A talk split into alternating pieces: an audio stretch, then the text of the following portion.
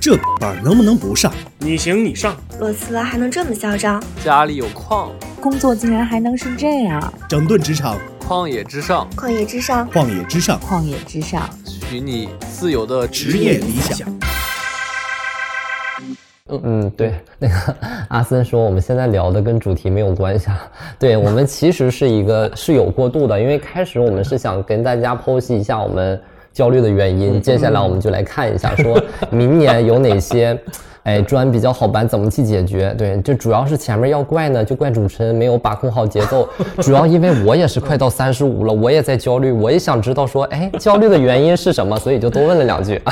然后呢，接下来呢，我们就往下来聊，马上就到了说，哎，那明年有哪些砖好搬的问题啊？对。但聊到这儿，我还是想插一句，对不起，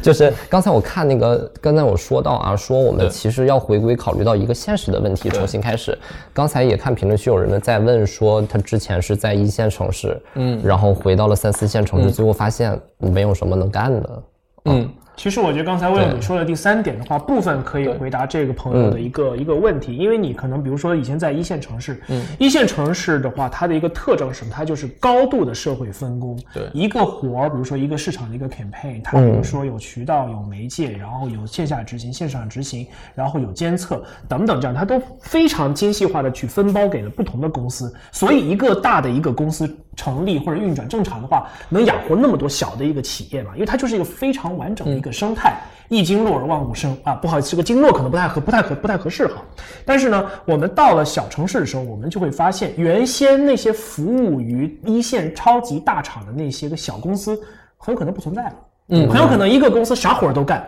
那假设说，假比如说，比如说 Will，你是一个资深的一个 marketing 的这样一个人，然后如果比如说你回到三四线城市的时候，你还要再捡起自己 marketing 的那块工作的话，很有可能就像你刚才所说的，对工作方式，我必须把我整个生态当中所有的工作的事情我都得去熟悉起来，我又就要又要懂投放，我又要懂监测，我又要懂媒介，然后我甚至还得去自己去拉点活，甚至很有可能你的老板要求说，啊这边有一个客户来了一个单子，你去帮忙签一下，你懂内你你懂内网流程吗？你也得你也得懂啊，嗯嗯，对不对？小城市它肯定的分工就没有像大城市那么的精这么的精确，但是这个当中呢也会孕育非常非常多的机会在这样的一个地方。为什么？因为你虽然找不到你一一对应的精准的一个职位，但是呢你所处的这个行业它依然是在的。你要捡起来，没有你想象那么困难，嗯，你很快。但是呢，就是要调整一下的心态。以前可能你在一线大厂的一线城市大厂的时候，你是一个甲方的心态。那我那么多供应商伺候我们，对不对？我一声令下，每个所有微信微信群里面说收到收到收到收到收到，加一加一加一。那现在的话，你得所有事你得是一个没有乙方的甲方的这样的一个心态，没有人替你干这事儿的时候，你就是得去看，你就是得顶上。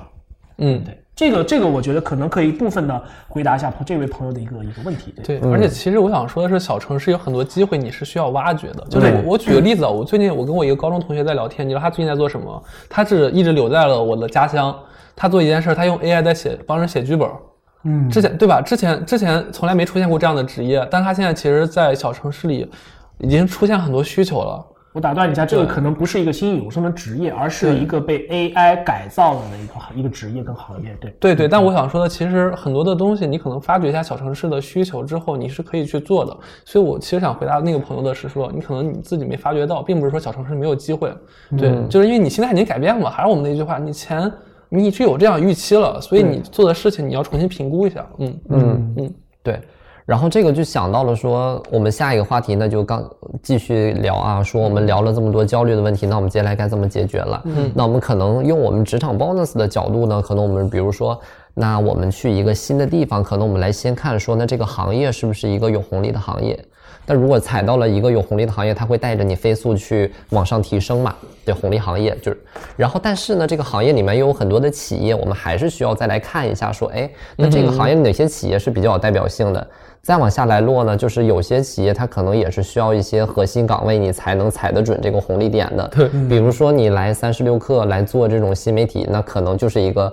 或者做记者就是一个核心岗位。你去一个机械自动化的公司，你帮他们做这个运营的公众账号，可能就相对来说提升可能没有那么大。嗯，所以呢，那就是来看说，那我们想问一下两位老师，这个是我们的角度啊，那你们觉得说选择一个新的方向是先判断哪个呢？城市也可以在内了。就城市、行业、公司岗位，你们会用什么样的维度来选？嗯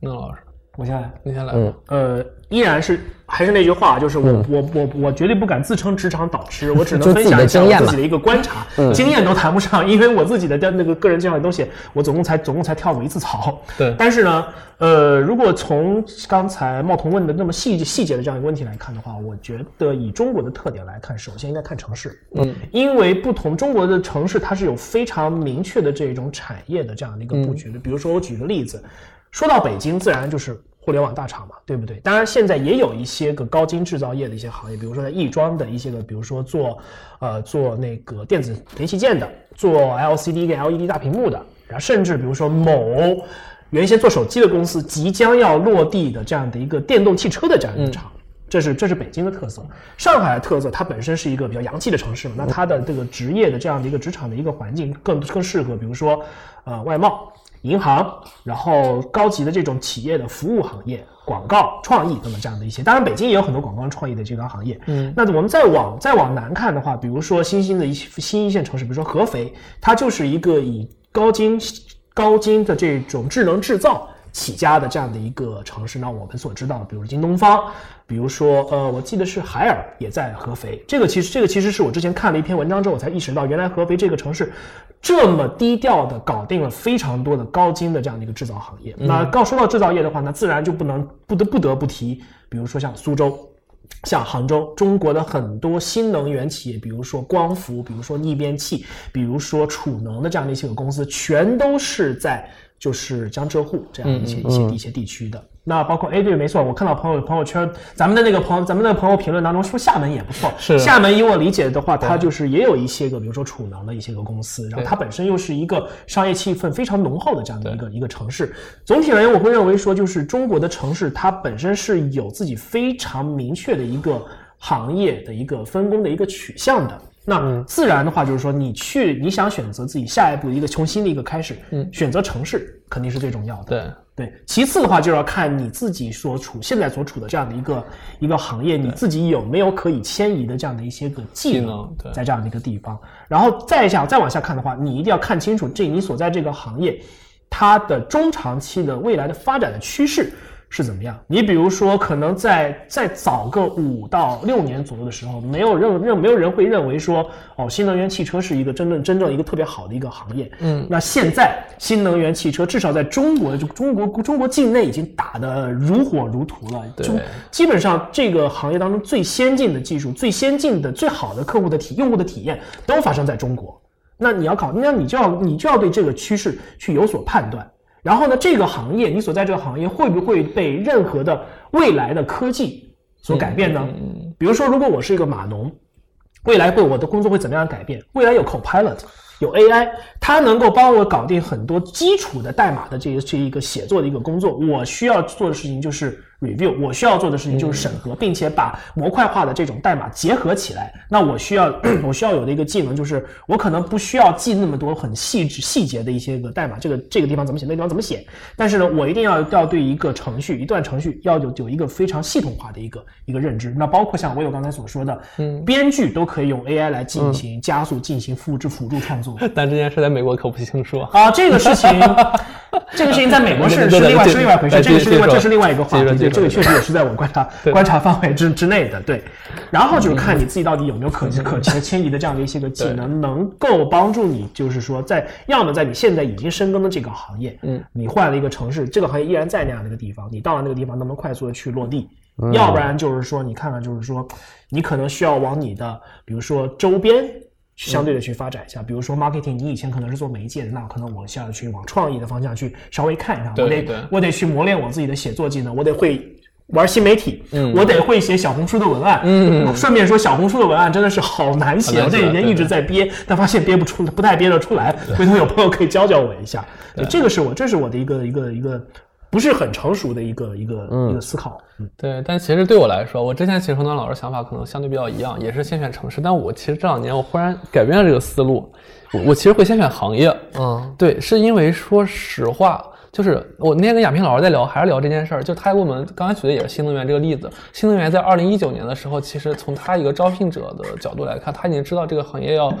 起飞了，但他告诉很多人，但那时候其实没有人相信他。对。对，但是其实如果说我能前瞻性的和一些行业前辈，尤其像他这种，就是在一个就比如我们三六这样一个很中台，能看到很多前沿的内容的地方，我能知道这个行业的话，那我觉得我其实能做一个比较理性的判断。那为什么我要第一点先选行业呢？我举个例子，就比如说，其实我蛮喜欢哈尔滨的，哈尔滨今年特别火，东方小巴黎，然后泡澡特别好，对，然后变大世界 跟宫殿一样，对，然后还有六场还要变成那个那个洗浴中心，对，特别好。但是问题是，如果我要回哈尔滨，我先选这个城市之后，我第二点我定定行业，我要做 AI。对吧？我回哈尔滨做 AI 这件事，好像好像很难实现。就是其实因为 AI 很多高精尖的人确实可能在深圳或者在一些其他城市，嗯所以我我现在角度可能是我先定完我的行业之后，我去有一个列表。就比如刚刚有朋友说厦门比较不错，那比如我现在说我们做职场内容，其实职场内容可以去厦门，可以去云南，可以去海南，因为这些地儿就有很多。我们职业理想的受众啊，就是已经 gap 的，然后喜欢这种城市的人。然后我去这些城市，我可以相对比较宽泛选择。我想去南方城市，我在这几个里面去选。那选完城市之后，最下面其实我才会选公司了。因为说实话，城市和公司来说，以前我会觉得公司更重要，现在我可能会觉得城市，因为如果你特别喜欢一个公司，但你去一个不好的城市。呃我之前有个朋友在跟我说，是他不太喜欢北京，他特别喜欢广州，因为广州的早茶特别好，广州的 山特别好爬。然后他这这这几年啊，一直在自我矛盾，在那冲撞，就说是，哎，我为什么不去广州呀？广州也有相对地产公司什么样的？他一直在跟冲撞。所以我觉得城市和公司反而可能先选城市。所以我现在的思路可能是这样：先跟先知的人聊行业，然后去在列表里选城市，最后再定这个城市一个公司。对，嗯，那照你的角度来看的话，刚才也提到了说新能源，就是之前已经有人觉得前瞻性它是发展的还不错的，对吧？那就现在来看，你应该知道我接下来想问什么，是吧？对，但但这件事，其实我和娜老师上节目之前，我们一直想说，包括我们开头也说了，我们俩不是职场导师，嗯，对我们俩从来不自诩自己职场导师，但我们确实可能跟一些嘉宾聊过这点啊，我们可能不代表是官方意见，仅仅是我们自己的想法。嗯，那我我先说，你先说，你先来吧。对，先把这个最难的甩给你，笑死。就我，我先告诉一下大家，我想问啥？呃，对他想问的是说，明年可能什么专好班，对吧？Q 到正题了，对。就其实我们我们来这个节目之前，我们和我们嘉宾群五十多个嘉宾聊过这件事儿，就是大家给到我们有两个方向，第一个其实是说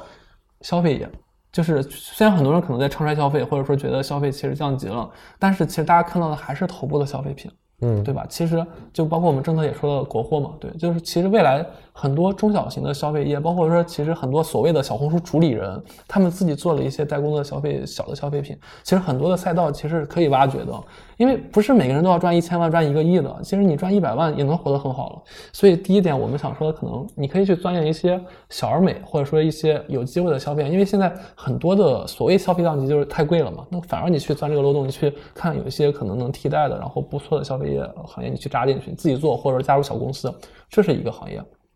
第二个其实是一个新服务行业，这件事其实也是我跟诺诺安老师之前我们去聊，然后在在算是在小宇宙比较火的一个话题吧，就是上夜校啊。就为什么要上夜校？是因为很很多人其实发现了，就自己的主业之外，其实需要一些不一样的技能。就比如我有一个朋友，他叫边边边纯，对，也是我们前同事了。就是他，他是有段时间他是断舍离的那个培训师，他会培训每个人如何去扔掉自己不一样的东西。对，这是一个很新的行业，在日本其实有，在国内其实没有。就是就他他为什么挖掘这个需求，是因为他觉得每个人割舍不下来，这就是新消费。对，比如说是夜校还教你做饭。就是还有个需求，就是很多现在白领，比如诺亚老师这样，他其实不在外面吃饭了，他其实主要在家做饭。但有时候 来不及，那其实你可以学厨子，然后你可以去做一些兼职的厨师。呃，再比如说是我还有朋友在马蜂窝去做旅旅行体验师，甚至有的朋友他其实做了一家。枕头公司，它招了很多的试睡师，对这些其实我们归纳都是一个新新服务行业，就是它其实满足了很多人时间达不到，或者说一些很新的内心的情绪需求的东西，包括我们今年最近特别最火的嘛，身心灵冥想，对吧？它其实都是所谓的新服务，带给你的心灵或者一些时间代替不了东西。那我觉得这个这个其实你可以探索一下，不一定成为你主业，但是如果你做大的话，它可以完全代替你的副业，而且它是一个很不错的行业，因为我觉得未来来说的话，不管是心灵的治愈，还是说一些。些所谓的我们那个就是生活升级的东西是越来越需求的，所以我就抛出这两点吧，也是我们、我们我们群里自己思索的东西啊，不代表任何官方意见。一个是中小型的消费行业，一个是新服务行业。对、对，所以我嗯既然来到这个节目，其实我们就想借你们的嘴来听一听 其他嘉宾们的故事。对，所以可以放心大胆的说，然后大家有什么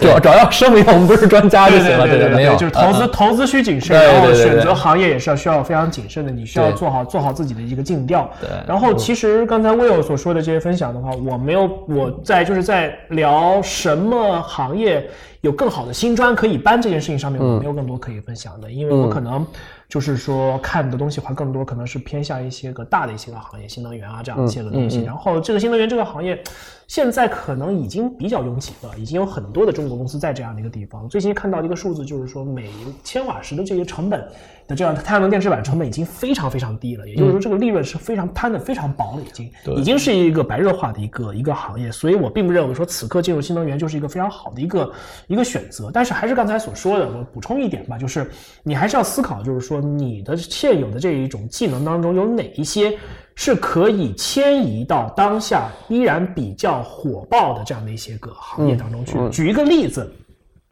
也许你是某呃手机厂商的程序员或者是产品经理，你把你的这个手机的这个用户的界面和这个 APP 的这一个开发玩的非常非常透，你下一步的机会在什么地方呢？在新能源汽车上。我们会看到中国的新能源汽车，它在用户的体验这件事情上面已经卷天卷地，卷到基本上没有外资品牌可以活下的空间了。嗯，但是呢，我的判断是一直到二零二五年，这也是一个相对来说行业比较认可的一个时间点啊，就是说一直到二零二五年之前。中国的新能源汽车，它依然会保持一个非常强劲的增长，以及非常激烈的竞争的一个状态。竞争激烈，可能还没有办法诞生出一些个绝对的所谓的就是占百分之百主导地位的这些巨头，但是会有很多中型的、大型的公司在这个当中投入大量的一个资源，不管是做研发也好，还是做消费销售也好，还是做推广也好，还甚至是外围的一些个服务行业，比如说自媒体。嗯，那这个行业的话，其实对于我们很多的，不管是做呃，比如说手机应用，还是说做背后底层的一些个研发的、开发的一些个人，还是做用户体验的，甚至比如说你做供应链的来说，只要这样的一个超级风口的这一个产业。在那个地方，而且它一直 能够提供给这个市场以合理的一个价格提供给市场不断更新刷新的这样的一种产品，那么这个就是一个非常完善、成熟而且值得进入的这样的一个生态。注意啊，我说的是生态，而不是单独的某一家公司、某享啊，或者是某来啊，或者是或者是某鹏之类的 这些公司，我不做任何的一个一个推荐。但是围绕着这些个公司，它的生态，你我们是有很多的那个机会可以去挖掘，有很多的活儿是可值得我们去做去干的。嗯，对。然后呢，另外的话就是我再补充另外补充的一个点，就是说我个人我也知道，我是非常看好人工智能，也就是 AI 对人类社会经济的改变，甚至是整这个整体的一个改造的。但是呢，回答刚才就是就是呃，刚好有人在问说，AI GC 行业有没有我们就业的机会，是吧？对、这个行业呢，机会就业机会肯定是有，但我现在的一个判断就是，第一，AI GC 它非常牛，但是呢，它还没有展现出它自己完全百分之百的实力出来。嗯，首先，你看市面上有那么多大模型，然后就不说国外了，在国内，哪怕是基于一些开源的一些基础的一些东西研发出来的大模型有那么的多，嗯，行业的洗牌还没有开始。对，然后呢，我就这个地方，我就会对于就是大部就是 A I G C 这个这一个行业，它有它到底是处于一个就是群雄群雄逐鹿混战的一个阶段，还是说它要即将进入一个寡头经营的这样一个阶段？我现在是不好判断的，这是第一个。第二个。从我现在我是个人试用过的一些个工具，包括 OpenAI 的 ChatGPT、DALL-E 3，包括 Mid Journey，包括 Pika、Runway，甚至包括一些个就是由他们这些个开放的一些 API 开发出来下的一些个工具。我的总体的一个感受就是，因为大模型本身的能力还有还是有待进一步的去挖掘跟提升的，所以呢，它那些下游的一些个产品还不够成熟。但是它机会点在什么样的一个地方呢？机会点在于第一，因为算力的不断增强，所以大模型的能力肯定是会越来越强的。也就是说，它的产它带来的下游的产品，它对于我们工作的改造、对于行业的改造、对于人类生活方式的改造，只会越来越明显、越来越强。第二个，它会诞生出非常非常多的这样的一个工作的一个机会。有一句话是谁说的来着？所有的行业都值得用 AI 重新做一遍。那么，如果你以前是做手机应用的，如果你以前是做前端、后端的，你做数据库的，所有的东西都加上 AI 之后，那肯定是另外一种翻天覆地的这样的一个变化。这个地方可能大家会觉得说，我稍微有一点 AI 布道者的那样的一种感觉的啊，我没有，一还是那句话，我没 我我还是建议大家投入需要谨慎，投资需要谨慎，找寻找行业需要谨慎。但是我对于 AI GC 在未来三到五年对人类的这种经济以及它产生的机会是。持一个谨慎乐观的这样的一个一个一个态度的，但是呢，所有的事情最终还是要回到回归到一个商业的一个本质当中去。什么商业本质呢？你如何确定市面上你的用户提的出了提出来这些个需求，到底是不是一个真需求，还是一个假的一个需求？这个需求呢，你能不能设计好相应的一个服务、一个产品，来满足这一个真正的需求？以及第三个，你能不能盈利？你能不能正经的赚到钱，而不是说你的钱都被 A Open AI 的 API 以及 NVIDIA 的显卡赚走了？这也是个很重要的一个问题。这个问题还没有得到解决，没有得到得到得到解答。解答对对，嗯，所以就是谨慎乐观。但是从技术层层面来看的话，我是非常看好的。但但我还是想 Q 一下，就是 AI 这件事儿，确实我们很关注。就是尤其我们嘉宾群，我可以说一下，就是我我就蛮幸运的，就我们这个嘉宾群，大家讨论比较活跃。几乎每天都在讨论 AI 的东西，就每天其实包括微软的老师啊，包括是我们每天都在讨论它新变化。因为其实对我来说，我坚持我现在工作可能不太需要太多用 AI，我会危机感每天都变强，因为它每天都有新的一些技术、新的变化的产生。我现在在努力去迫使自己去接受，所以我我其实建议大家，不管说是未来从不从事 AI 相关的行业。一定是要关注 AI，以及说是我今年给自己定的 to do list，就是一定要会五样 AI 的 APP，一定要熟练，就一定一定是要先懂，先进入，就不管你做不做，先进入这件事儿，我觉得很重要，对吧？嗯，对，嗯。然后那个，嗯，插一句啊，小助手那个私信一下阿森啊，上次他说加了我们没有人理，这句我得查。对吧？你看这个服务是要设计好的嘛？对对。然后这个回过来啊，就是刚才提听老师提说，这个 A I G C 的诞生，可能它是。伴随着一部分人的需求的，嗯，但其实每一个行业都是伴随着人的需求产生的，包括比如说我们提到的一些宠物经济、银发经济，然后行业可能是新能源 AIGC，包括像刚才提到的一些岗位试睡师啊，可能像我们之前接触的一些老人、老年助育师这一类的，对吧？所以一个新行业、一个新职业的产生，它一定是有一个风向的，对。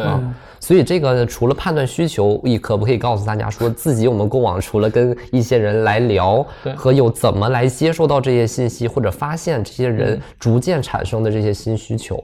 对，那我先，嗯，对，然后其实是这样，还是那句话，我们俩不是专家，所以我们还是 对，还是看我们不断的 Q 这点，是因为我们怕被人当专家，对，对对对，我们不做爹位啊，对对对，我们两位老师都只是分享自己过往的一些经历和我。和聊过的一些嘉宾的一些经历，对对对。然后然后，其实刚才茂彤说完这点之后，我心里的最大的想法是，我从往小了说，就是我觉得，因为我们都是普通人，然后包括我们没有多少人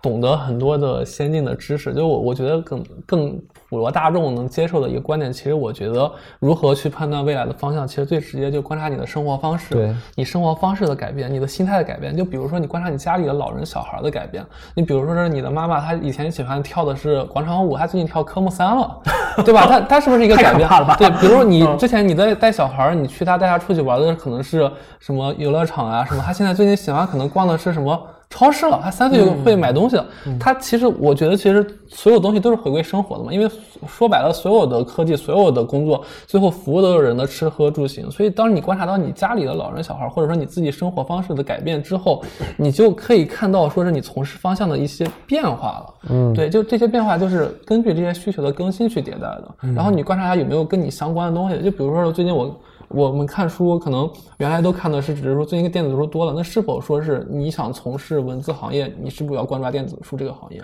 我觉得这可能是一个我的方法，就我过往很多年，比如说我之前特别喜欢看电影、看电视剧，对吧？然后我发现，哎，好像有一年电视剧变多了，或者那个电影变多了，那我觉得，哎，是个时候该进入这个行业。然后我去上了半年的导演班，然后就去了国内最大的视频公司。就我觉得这可能是一个比较好的办法，就是观察自己，观察别人，观察观察老孩观老人，观察小孩儿。其实我觉得现在去观察老人是特别重要的，因为老年经济我觉得是越来越火对。，但是有一个问题啊，就有些行业可能它会有一个短暂性的一个小高峰，对所以呢，这个的话怎么来判断，就是或者怎么识别呢？但但我其实特别想问一点啊，就是你觉得赚快钱不行吗？行，那我赚快钱我怎么办呢？就是我赚那快钱能支撑我多少年？对，所以所以这个就是我人焦虑的原因嘛，就是不满足于当下，所以我还想往远了看。嗯嗯，对，但但我我我个人观点是，我是觉得大部分人，如果你一定想往很远的看，就是因为我们领英一直教我们不是说我要看到多少年，我一直在这个行业里赚钱，就是我哪怕我加入这个行业没有问题，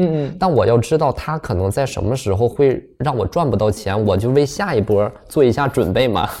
这个问题好大啊！好大呀，那好难啊这问。题是个，这是很难的一个问题。对就是不用那么紧张啊，就是我们现在前面就是刚才我可以说另一个点，就是 LinkedIn，其实我们公司有一个也不是价值观吧，没有这句话，但一直我们在不断教我们的一件事是做长期有价值的事儿。嗯，对，就是我们就包括领英，它其实做人脉社交，包括说它很紧张。你知道，你看那个领英它的 APP 的更新和国内很多 APP 更新不一样，它其实很久才会更新一个东西，比如它做一个 People Who Me Know，对吧？这个功能当年其实我知道是更新了好几年才更新上来的，就是它会很谨慎做一些长期的事情。那我觉得，其实刚刚你说的这件事儿，我虽然没办法去判断这件事儿什么时候不火，但是我觉得你是否能看它有些事儿是有长期有价值的事儿。我举个例子，比如说是做职场教育，也不是职场教育，职场分享。就这件事儿，我觉得是长期有价值，因为职场永远会存在，然后永远有毕业生或者小白会进入这个行业，那永远他们都会去接受这个知识。那你看到这件事儿是长期有价值，那是不是你可以进入这个行业？那再比如的话，长期有价值的事儿，比如说是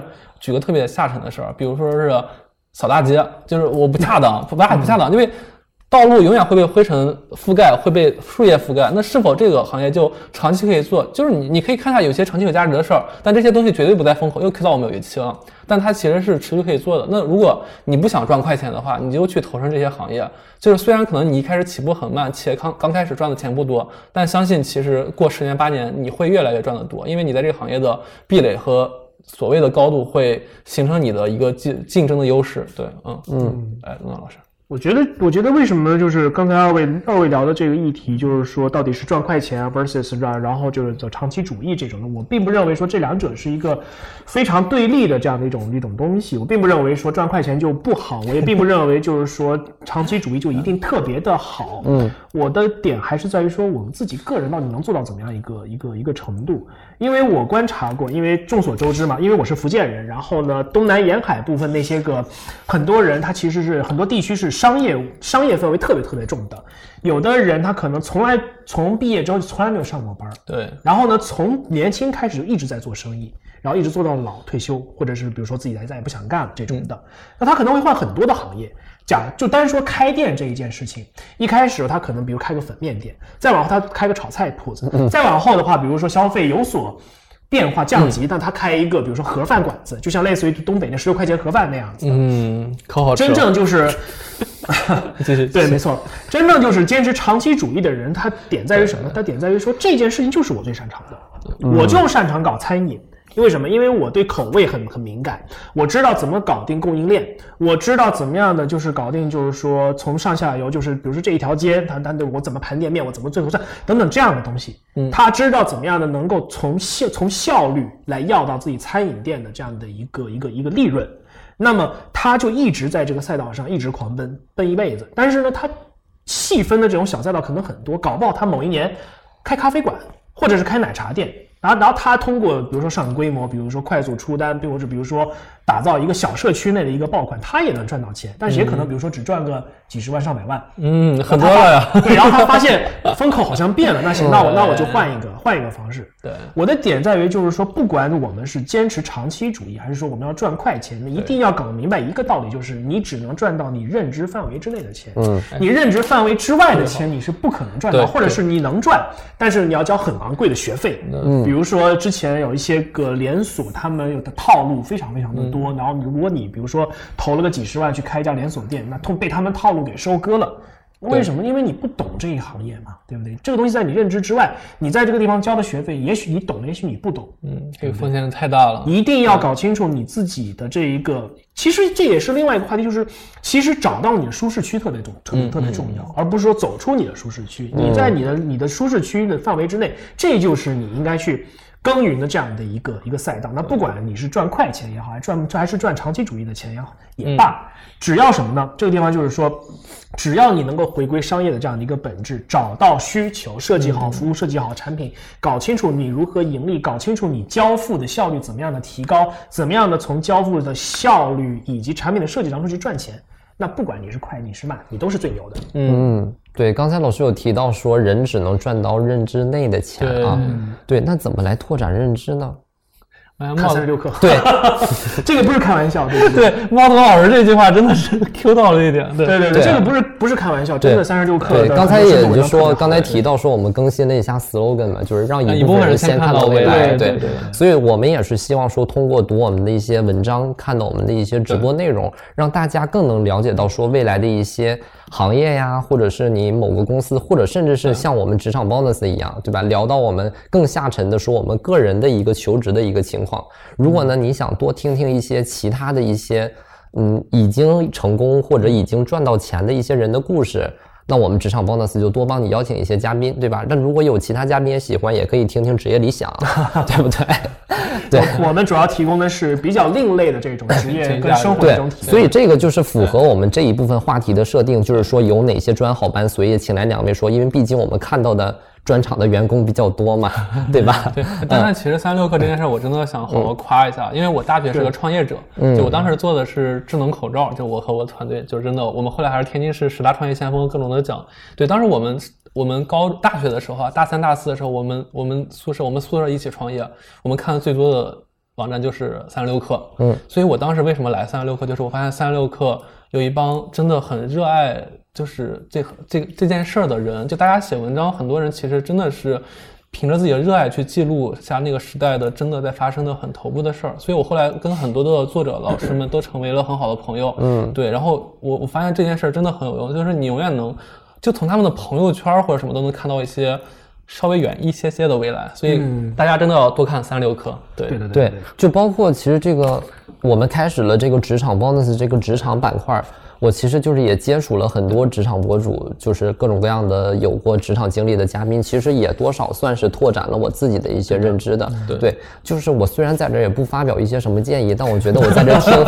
听 听各位老师们，其实我就已经收收到了很多了。嗯谢谢谢谢谢。谢谢谢谢。然后就是刚才我们已经聊了说我们有哪些焦虑，然后大概聊了一下说未来焦虑就是我们怎么去缓解，有哪些新的方向，对吧？嗯最开始呢，我们也已经提到了说我们每年都会做一下个人的复盘，对吧？嗯对啊，那我们就来告诉到最后一个部分吧，就和大家聊一聊说个人复盘具体该怎么做，以及明年的展望我们应该如何设计。嗯啊，哪位先来一下？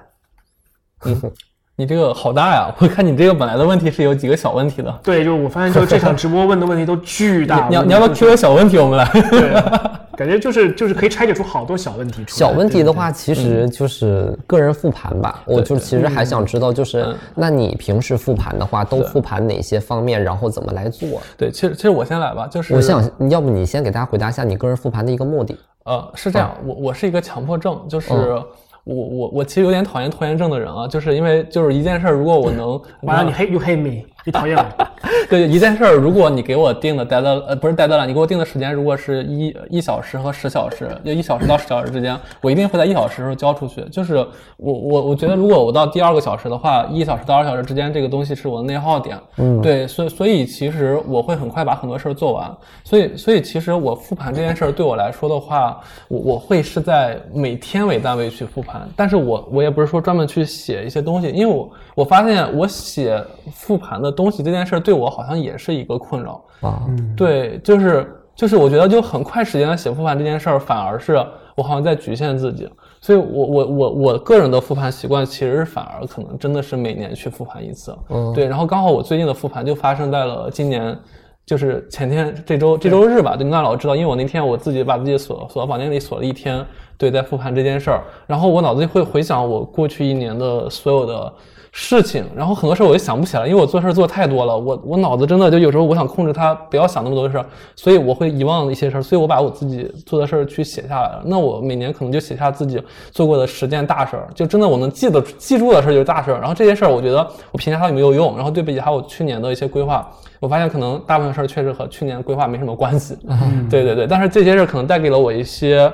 嗯新的启发、新的收获吧。然后我拿着这些东西，然后去写二零二四年的规划，这可能是我的一个习惯，但我觉得不是很典型，因为确实我这个人不太喜欢用过去去束缚自己。对，嗯。对，那又是一个一直往前冲、往前干、往前跑的一个人，所以他的口头禅是“冲冲冲”嘛。然后最爱干的事儿是干是是拜锦鲤嘛，对不对？然后把我照片拜打打印出来拜个锦鲤什么的，结果没任何用处。对我我会相信所有的事儿都是最好的安排，就反而是有些规划太多的事儿，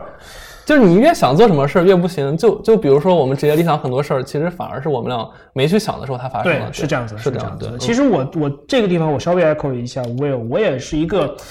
不是很爱说所谓规划的这样的一个人，因为怎么说呢，咱们又不是一个座城市，又不是一块土地，那个我们本身能够调动的资源也就这么多，我们的认知虽然也在不停的想办法拓展，但是呢也是有限的。你说能规划到什么样的程度呢？更何况我们要考虑到非常多的就突发的一个状况，比如说很多人。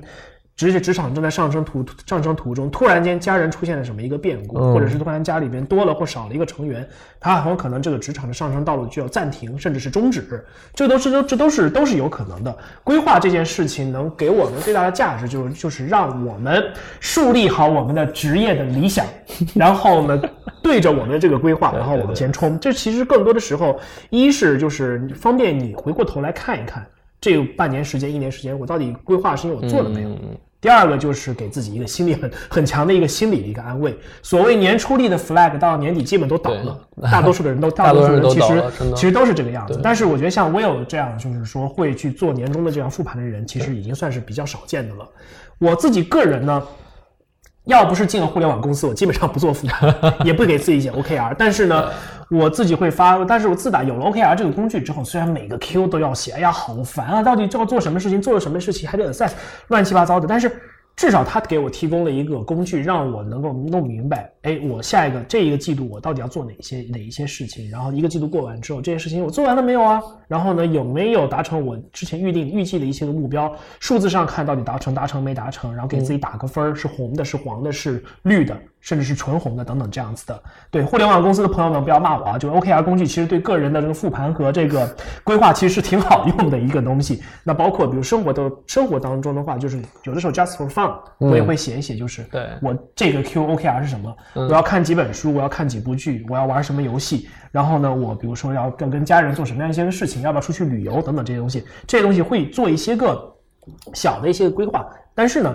人嘛，就是最大的人生最大的意义跟乐趣就在于总是会有不经意的这种惊喜或惊吓出现。惊喜你就去迎接，惊吓你就去兵来将挡，水来土掩就好了。我个人不太喜欢就是所谓的职业规划这样这样一件事情。对，但但我想 Q 一下，就是我我虽然不给自己做很多的短期的复盘，但我会给自己定很多的 to do。我的 to do 其实是以天为单位，我不仅给自己定，我还给 Nola 老师给他们定，就是跟我有关系的所有的人，我会告每天起床我在马桶的时候，我会对对对我会列下我要做的事儿，我列下跟我有关系的人，我希望他能做的事儿，然后我去发给他们，然后到每天的就是晚上的时候，我睡前或者什么，哎，大家做完了吗？我我会一直催大家，所以很多人可能会被我催得有点崩溃。对所以我觉得其实我想表达的点是说。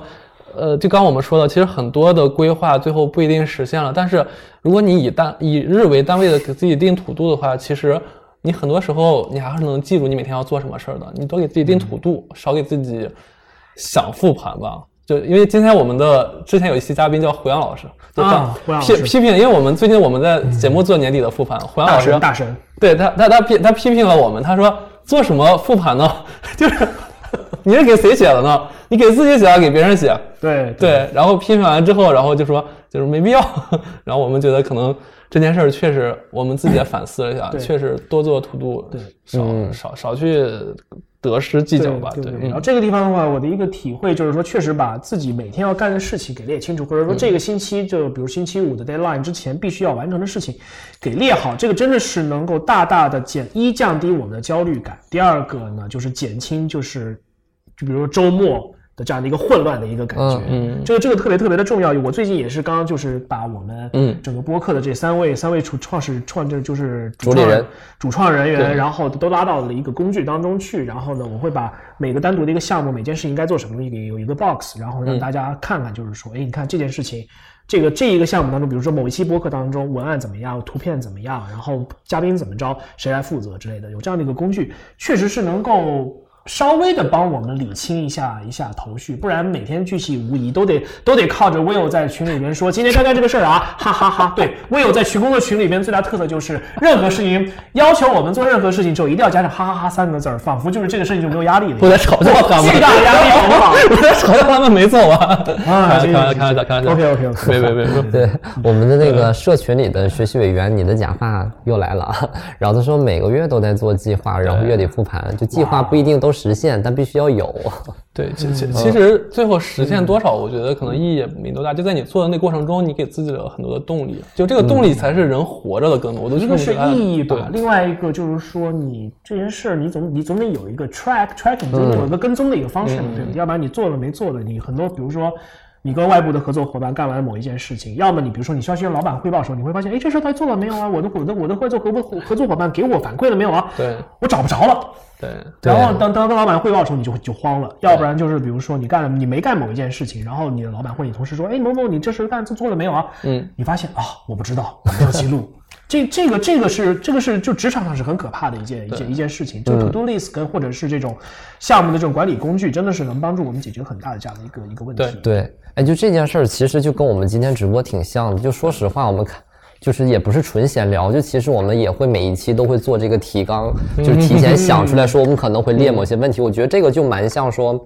我们做的一个 flag，立的一个 flag。对。但其实，在我们聊的过程中，你会发现，哎，有些问题回答的和上一个问题是一样的，我就不用问了。对。然后有些新的问题，我可以换一个方向再问一下。对。其实这个就是我们立完这个 flag，然后我们再往前前进的过程中，你会出现一些什么样的事情，有一些什么样的变故，对或者是自己有一些什么样新的感悟，然后会，哎，把这个纠正一下。但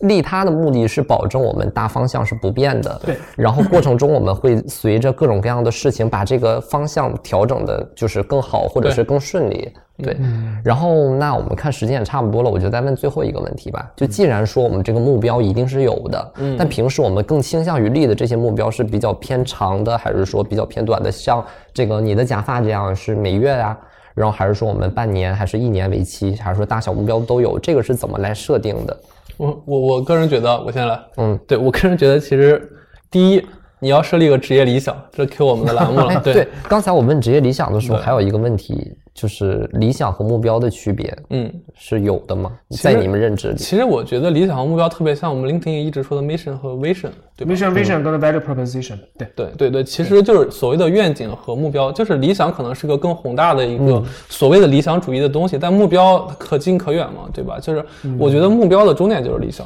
就是你这个天梯的终点，它最长远的目标可能就是理想，就是这样。对，就跟我们愿景和使命一样嘛，对吧？就愿景最最往上走的话，其实可能就是你的使命，就是服务人类、世界和平什么的。它 这个太对，大，太太大了，对对对对对，可能这样，对，所以所以刚才说到那个猫头问到的，就是立目标可长可短。其实我我我我的观点啊，我的观点还是说是你有一个职业理想，那这个职业理想之下的话，你的目标尽量是能短则短，然后能具象则具象，能有数字则数字。就我觉得数字要具体到什么程度？我我举个例子啊，我给自己每天定的 KPI 是我每天一我必须有二十圈儿，就可能我朋友圈朋友们都知道，对，这是一个很切实际的二十。圈游泳啊，替你说一下，不是二十圈跑圈儿。哦哦，对，二十圈游泳那。然后我给自己定的目标是，可能有段时间是我每周必须录五期播客。对，然后然后我其实给自己定的都是很短期的目标，甚至我还给我们播客定，我说是三个呃那个本来定的是一年涨五千粉，然后虽然可能提前达到了，就是我觉得就是每个人一定要给自己定那种。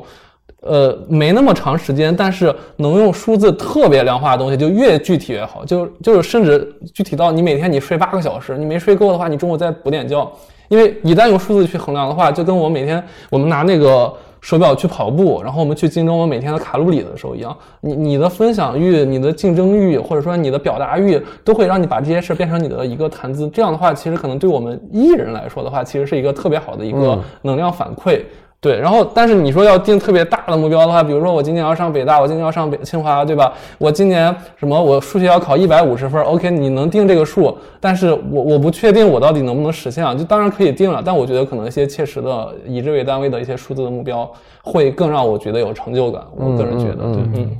我也我也觉得，就是说定定目标这件事情的话，还是定一些可执行的，然后中短期之内你就能看到效果，并且能够衡量你做的好不好这样的一件事情。比如说，呃，我自己个人的话，每周二四六是固定要健身。那比如说我这一周都要蹲？深蹲多少个，然后硬拉多少个，然后，嗯，然后比如说哑铃要举多少，这次这样的一些个目标，这都一直都有，而且是有工具可以去追踪的。嗯，我个人是不太赞成这种所谓的几年规划的，因为人的生活的变化太多，变数太多了。嗯，没有任何的一个人能够一眼望穿，就是说我此刻还在上小学，我就一日一定一定能预计到我六十五岁的时候能够身价身价几个亿，然后退休，这是不可能的一件一件事情，除非是一些可以量化的一些东西，比如说。我在十年之内，我要在北京西城买套房。OK，那这个这个可是是一个你可以量化的这样的一个指标，但你还是得要去拆分到你每个月要做的这样一些事情。我要攒多少的首付？攒完首付之后，我要计算每个月我打算打算分多少分多少年来还这个的钱，利息怎么还，本金怎么还？这是一个非常细致的这样的一件一件事情。与其如果你有买房的买房的目标，OK，这个是没任何问题的。如果你没有这么大的一个目标的话，你还不如就两到三年，对你有一个大致的一个目标。比如说，如果你有小孩，那你希望比如说让自己孩子。比如说在三岁四岁的时候上什么幼儿园，上什么小学，差不多规划一下，嗯，然后容有要对变化跟突发状况有足够多的容忍，在这个过程当中，只要大方向没有错，不要往上走的时候突然间因为这种状况突然往下跌，变往下跑了，这样的话你的目标基本上是没有什么太大的一个一个问题了，对，嗯，对，就可能还是说那句话，就是你在往目标奔的过程中，你会要及时的收到一些反馈呀，自己的一些反思，就比如说刚才。有朋友在问说，感觉直播结束了也没有看到哪些班好班啊？对，这个可能就给到我们的反思是说，哎，我们这期主题是不是有问题？哎，是不是本来你告诉我不是这个主题？没有，或者是跑了，或者是其实我们聊的过程中，可能聊着我会发现，直接告诉大家有哪些行业发展的比较好，不如说我们聊一下底层逻辑，你怎么去找到这些行业，怎么去发现这些行业，就是授之于鱼不如授之以渔嘛，就告诉你一些思路，可能你自己会发现，你说。其实不只是新能源啊，AI 这次我们刚才提到的这些好，你自己用你的视角，你会发现你身边，哎，你也找到了你自己属于你自己的一个红利行业，对。所以呢，这位朋友就是丹丹，对吧？然后有什么问题的话，或者想要了解一些其他的行业上的，都可以关注职场 bonus，我们其实最近都有写。然后想要像我刚才说的，了解一些底层逻辑的东西，也可以私信我们小助手，然后我们也可以发给你一些资料，然后我们一起学习进步啊。对。然后今天呢，我们就先聊到这儿。然后呢，接下来大家如果有什么样的问题，或者下一期想要聊什么，我们今年这个是最后一期了嘛？然后明年开年大家想要聊什么，可以私信给我们，到时候我们也会给大家发一些通知啊。今天是最后一期了呀，是今年的今年最后一期了。对，那我们还压轴呢。啊，太好了。对呀，感谢感谢。对，有兴趣开年再来一次吗？对对，太好笑。了怎么说？我们学习学习学习经验，因为因为职业理想也要视频化的。对，没有，我今天也跟两位老师学习了，就是希望有机会我也去到职业理想来学习学习。虽然我也没什么可聊的，更多的就是学习嘛。互相学习，互相学习。没有没有，我觉得茂彤其实是个很有趣的人，而且我看到茂彤有个特别好的习惯。刚才其实过程中茂彤一直在做笔记，而且他的笔记是很有结构化的。就是作为一个理科生来说的话，我是蛮认同他这样笔记，因为我看过很多人写笔记，真的就是啊。啊，就这个特别好，特别好。我能说我的笔记从来都是记完之后从来都不看的。然后你再往进来一看，你就说作为一个文科生，真的受不了他写的这个字儿太丑了，所以我不写。我不评论，我不评论，我的字儿更丑。对，那个快有人在问了，职业理想在哪里啊？有人在问。那老师来吧，那我就口播一下吧。欢迎大家全网搜索职业理想，我们大家可以在小宇宙、喜马拉雅、苹果、Apple Podcast。呃呃，Q 音乐、Q 音乐、网易云音乐、网网易云音乐有有网易云音乐以及北京广播电台听听 FM。对对对对，然后我们小红书最近也有注册哈，然后明年会有些很有趣的话题，甚至有些跟播客之外的很多的延展。对，我觉得希希望大家能关注一下。对，嗯，请大家多多关注。谢谢各位听众老爷，好，谢谢，大家可以关注一下啊。那我们今天就先到这儿，然后拜拜，拜拜，拜拜，大家晚安，拜拜。